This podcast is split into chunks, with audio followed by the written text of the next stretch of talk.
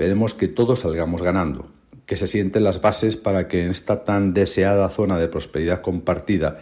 que venimos persiguiendo desde hace ya muchos años, pues no existan privilegios para una de las partes y que las relaciones de buena vecindad con la colonia británica deben de sustentarse en la igualdad sin que haya desequilibrios en la balanza. Entiendo como alcalde y como campogiltereño que el documento que se plasme el acuerdo entre las partes debe de recoger todas y cada una de las reivindicaciones que España ha venido defendiendo desde hace décadas. Los intereses nacionales no pueden quedar minimizados.